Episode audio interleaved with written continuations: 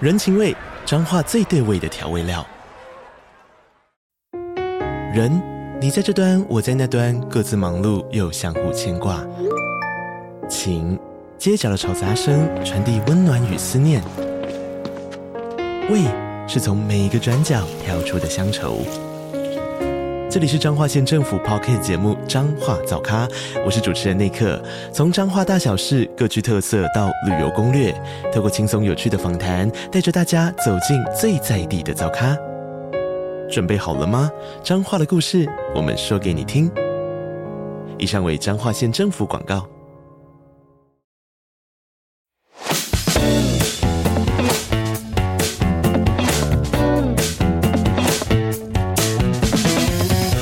蘇眉今日繼續有我椰青，我今日嘅蘇眉就係香港全職版女 To Be 蘇康橋 Jacqueline，Hello Jacqueline。 Hello，hello 係啦，點解我哋話佢係 To Be 咧？因為佢暫時都未係全職嘅版女嚟嘅。你而家係讀緊書，係啦，我讀緊讀緊 s 而家 Year Twelve，係啦，Year Twelve，咁即係大家可以計下，都係十幾歲咁樣啦。係啦，咁佢係我哋誒、呃香港嘅滑板運動員啦。其實如果大家有睇咧，誒二零二零年嘅東京奧運咧，就已經新增咗呢個滑板項目啦。咁當時咧攞咗呢個誒、呃街式賽嘅金牌嗰位得主咧，日本嘅西次花選手咧，其實佢都係得十三歲嘅啫。係係啊，啦冇錯。咁啊，Jacqueline 你玩呢個滑板都係十零歲開，而家十零歲，但係原來你都係十零歲開始玩。係係啦啦，咁我係大約三年前到啦，咁就我十三歲嘅時候開始接觸滑板嘅，係無端端就係因為誒屋企人叫你去帶你去玩，係因為我爸爸啦，之前喺誒買一塊滑板放咗喺屋企，但係一路都冇喐過，係但係爸爸係有興趣滑板嘅，因為佢可能想自己學，但係學唔到。佢買咗翻嚟擺咗係啦，喺度。擺咗喺度，但係一路都冇人掂過。咁哦啊，疫情開始咗啦，就喺街上面見到可能有笪空地，就見到人炒滑板。咁我就覺得誒幾型喎，可以試下。咁就開始咗呢個滑板生涯係啦。啦，即係喺阿爹哋嗰個櫃嗰個門啊度偷咗塊滑板，就係啦，攞冇咗錯。落街玩啦。係啦，冇錯。咁但係你啱啱玩誒有冇冇人教嘅都係，冇，都係自己可能揾笪空地啊，誒、自己上網睇下片啊，咁樣誒、一步一步咁樣學咯。同埋其實如果喺香港你見到人踩滑板，你行過去，其實大家都會變咗 friend。哦即係大家都會可能教下大家啊，交流下咁樣咯。通常第一句問啲咩嘅咧？哦我呢啲好唔 pro 嘅人咧，啊通常本身點知唔跌啊？通常我哋誒板仔見到大家第一樣嘢就會做一個手勢，就係誒咁樣 high five，跟住拳頭，哦 就係一個特定嘅手勢。即係可能你見到板仔，你就會咁樣做，係就代表哦誒、大家 Friend 嚟㗎 friend 咗啦，係啦咁樣咯。即係其實你問一句，人哋就會教你係好 nice 嘅。哦咁你嗰陣時係日日都落街玩啊啦，咁就。差唔多都日日㗎啦，即係有時間就會去玩，有時間就會去玩咯。哦，咁係邊一刻開始突然間誒、呃有規律咁樣去可能做訓練啊咁樣呢？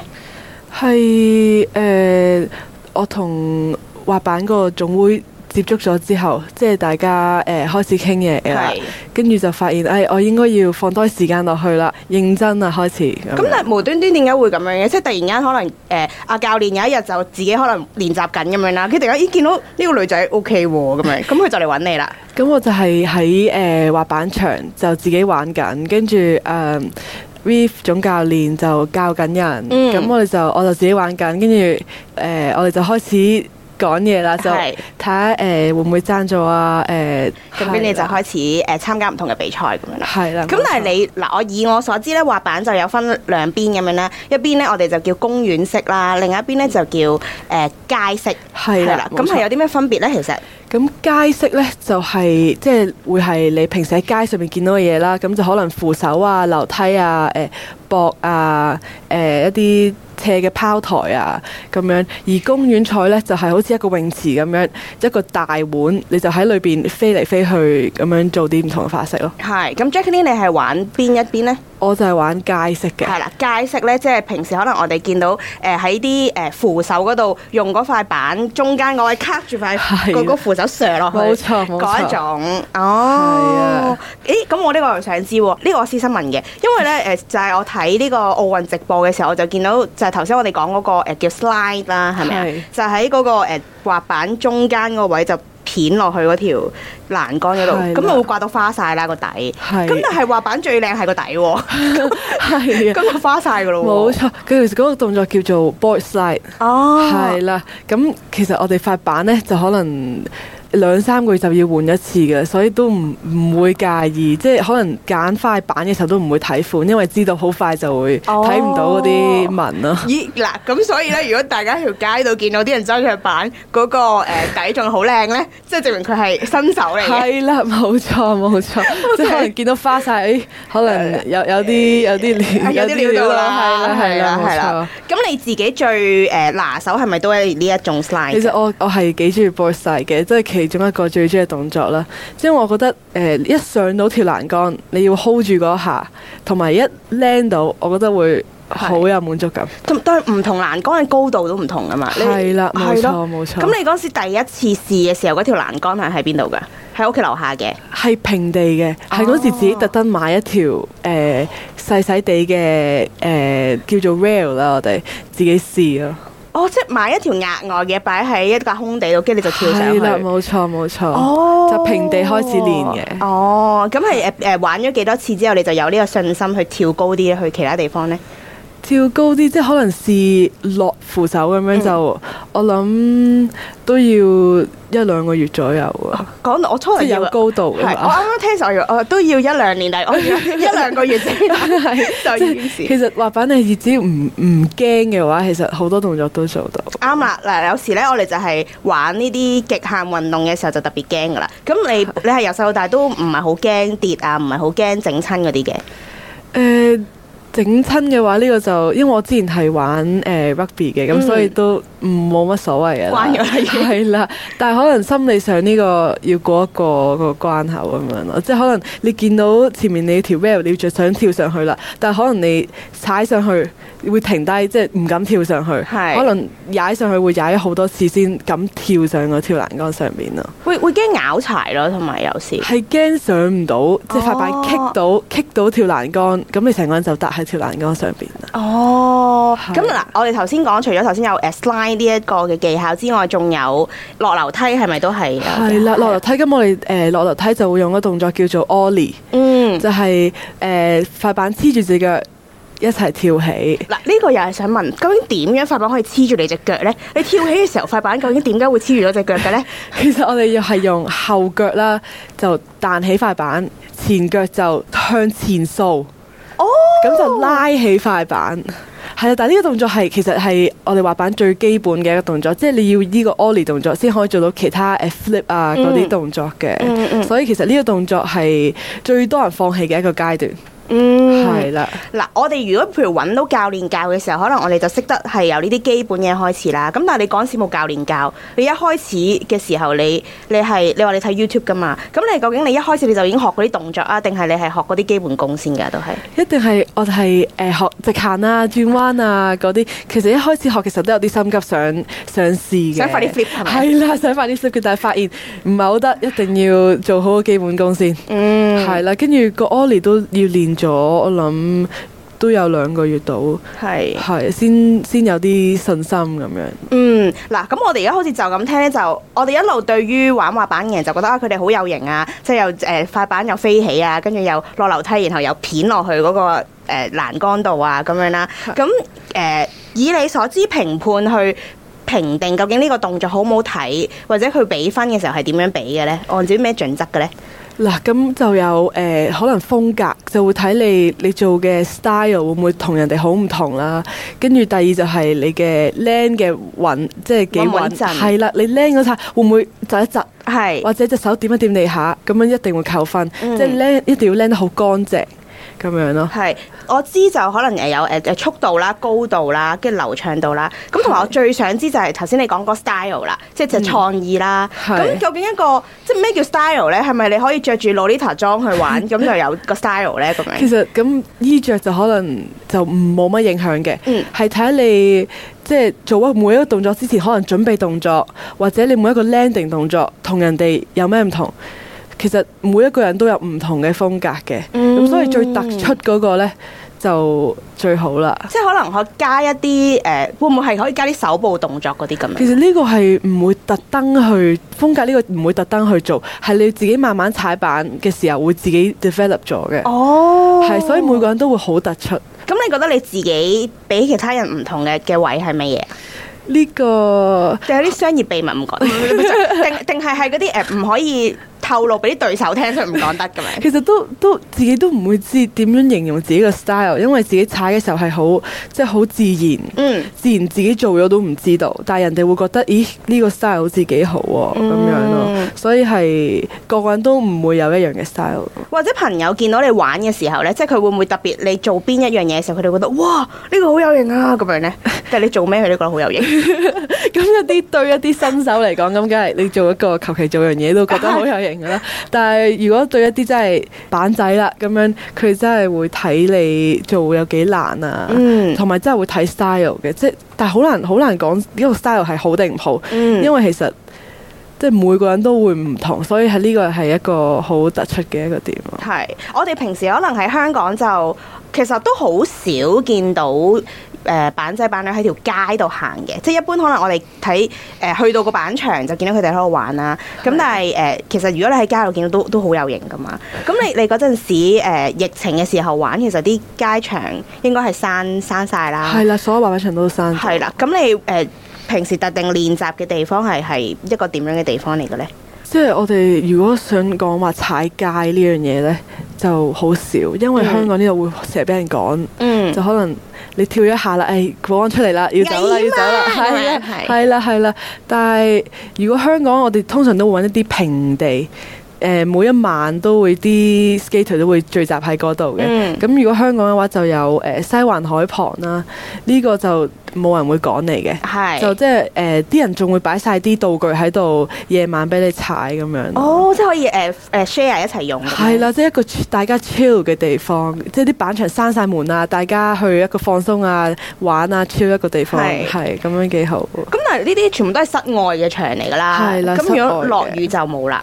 落雨就會少啲，但係都有可能自己會揾啲橋底嘅地方。嗯。但係誒、板界都會，大家都會知道會喺邊度啊。 係嗱，如果大家想知你加入咗板界，我哋再講咁樣。 係啦，冇錯冇係啦，錯。唔可以俾太多人喺度打係卡咁啦係啦樣。係啦，多人去就就俾人講咗啦。係明白。誒、呃嗱，我哋頭先講啦，譬如香港就比較少呢啲嘅嘅場啦。咁誒、可能誒、呃最近咧，可能就即係中國大陸就比較多啦。咁我係知你之前咧就去咗誒集訓喎，同佢哋一齊係咪啊，冇錯。 係去咗邊度集訓咧？佢就去咗南京佢哋嗯國家集訓隊嘅誒宿舍場地嗰度係啦集訓，國家隊咧，即係誒、有份去參加奧運嗰啲運動員訓練嘅地方嚟嘅。係啦，同埋選拔隊都喺嗰度嘅，係啦，咁係你應該係你第一次去一個咁大型嘅場地做訓練啦。係啦，冇咁錯。咁要講下啦，係好興奮啦，定係點樣咧？一定係超開心啦，可以接觸到一啲咁高水平嘅誒、呃滑手，跟住再可以感受下佢哋平時訓練嘅有幾辛苦，係係咁我哋要講下啦，你嗰陣時係去咗兩個星期，係啦，係兩啦個禮拜。，係誒兩個星期覺得誒唔夠啊，想玩耐啲啊，定係點樣啊？誒、去之前就覺得，誒、兩個禮拜真係太少啦，一定想留耐啲嘅。但係去到最尾啊，有啲真係好辛苦，有啲頂唔順啊，跟住就係啦好想快翻嚟啦。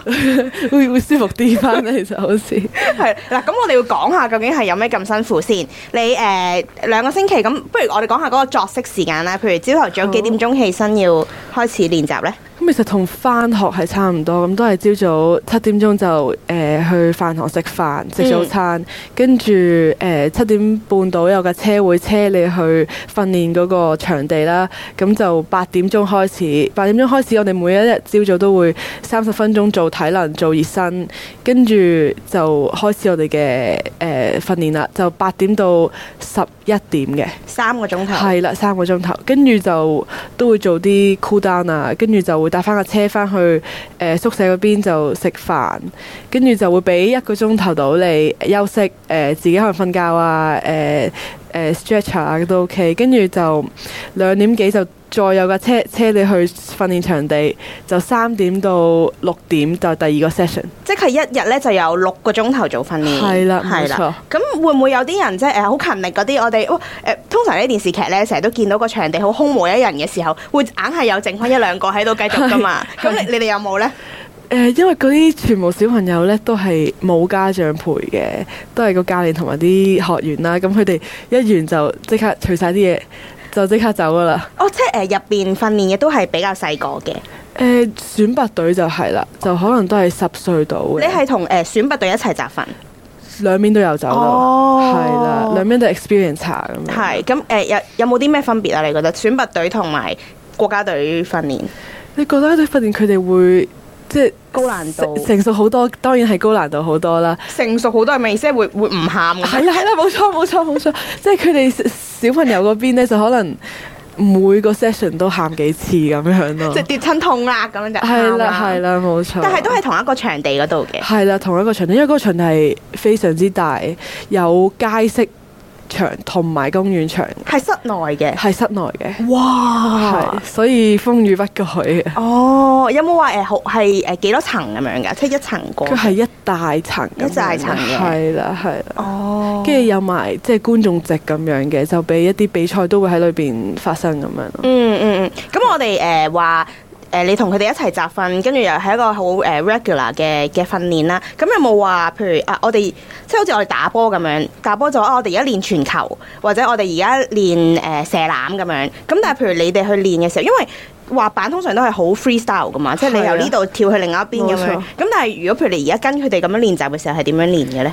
因為每個人嘅水平都唔一樣，嗯每個人要進步嘅地方都唔一樣，所以教練係每個人做嘅嘢都係唔同嘅。哦係啦、但係可能我哋我哋做一個新嘅動作嘅時候，會慢慢 build up 就一齊咁 build up，即係可能我哋平地開始，誒、當你要跳樓梯嗰條扶手啦，咁可能就擺地下擺條扶手先，就做好咗之後，就慢慢一路誒、一路就帶去個場地裏邊。係。啲道具嗰度做。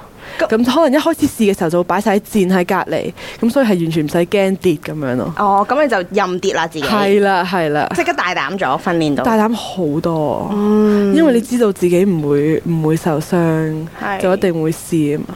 嗯，咁但係誒、呃你練習嘅時候，譬如係教練係一個一個，即係睇住你哋逐個逐個去試啊，定係其實大家係同一時間一齊試，跟住教練行嚟行去咁樣去睇你哋噶？誒、通常都會試同一個道具，但係啲動作就唔一樣。哦即係我哋會可能輪流去，教練就都係企喺嗰度睇，咁就係咯，大家都會試同一個道具嘅，但係就動作一定唔會一樣。咁你去練嘅時候，你有冇嗱？頭先我哋話唔誒有遠戰，所以你唔驚啊嘛，係自信咗好多咁樣啦。係咁有冇冇錯試咗啲新嘢出嚟，即係 inspire 到你突然間創咗啲新嘅招式咁樣？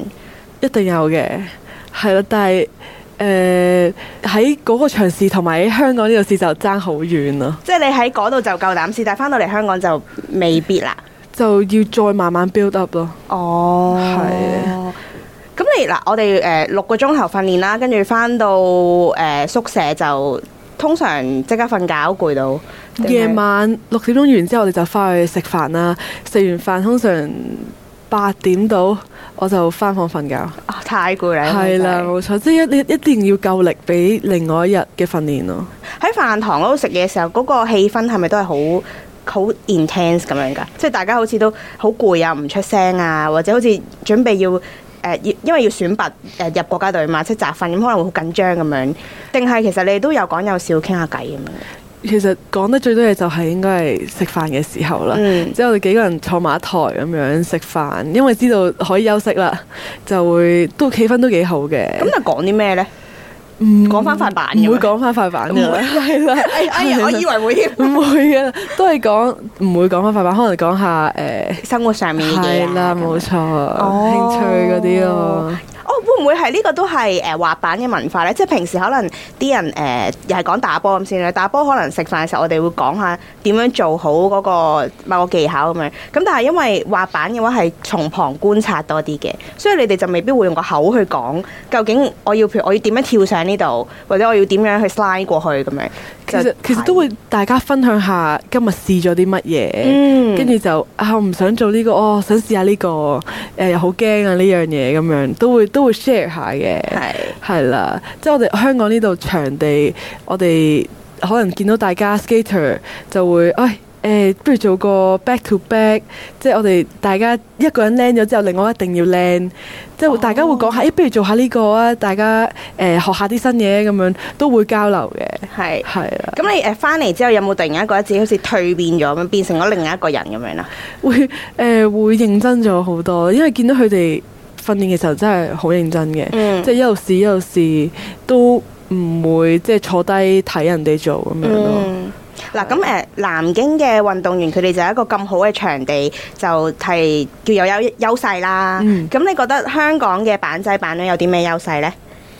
香港嘅扮仔扮女 friendly 咯，大家會即係你見到我唔識嘅人，佢都會教你做一個佢識嘅動作。 high five 同埋嗰個誒哦係 fist 啦， bump，冇錯係冇錯啊冇錯，就我覺得香港啲 skater 幾 friendly 嘅，氣氛都幾好嘅。係係啊，咁你誒，你有冇想同佢哋一齊去嚟緊參加一啲比賽咁樣呢？啲國際性嘅比賽，誒呃比賽就一定會想參加，但係會能唔能夠一齊就係啦，呢都個睇就下夠唔夠咯， 係啊夠唔夠另外一料個咯問題啦，呢個係啦係啦。嗯，明白。但一定會想一班 skater 一齊去參加啲活動嘅，係啦。咁你嚟緊會想參加啲咩比賽啊？誒呃嚟緊都有準備緊一啲唔同嘅比賽，咁都會想參加全運啦。 嗯，我諗你仲想參加就係奧運啦，係啦。希望你喺嚟緊個滑板發展上面可以再更上一層樓啦，更上一層樓梯，可以好可以難啊！你個可以可以今，日好多謝誒、呃香港全職版女 To Be Jacqueline 蘇康橋上嚟同我哋傾偈。如果大家咧想睇多啲關於佢嘅滑板故事嘅話，都可以 follow 佢啦，亦都可以跟進住佢究竟幾時咧佢會正式成為一個全職版女啦。今日誒、呃多謝 Jacqueline，我哋下集再見啦 thank，you thank you，拜拜拜拜。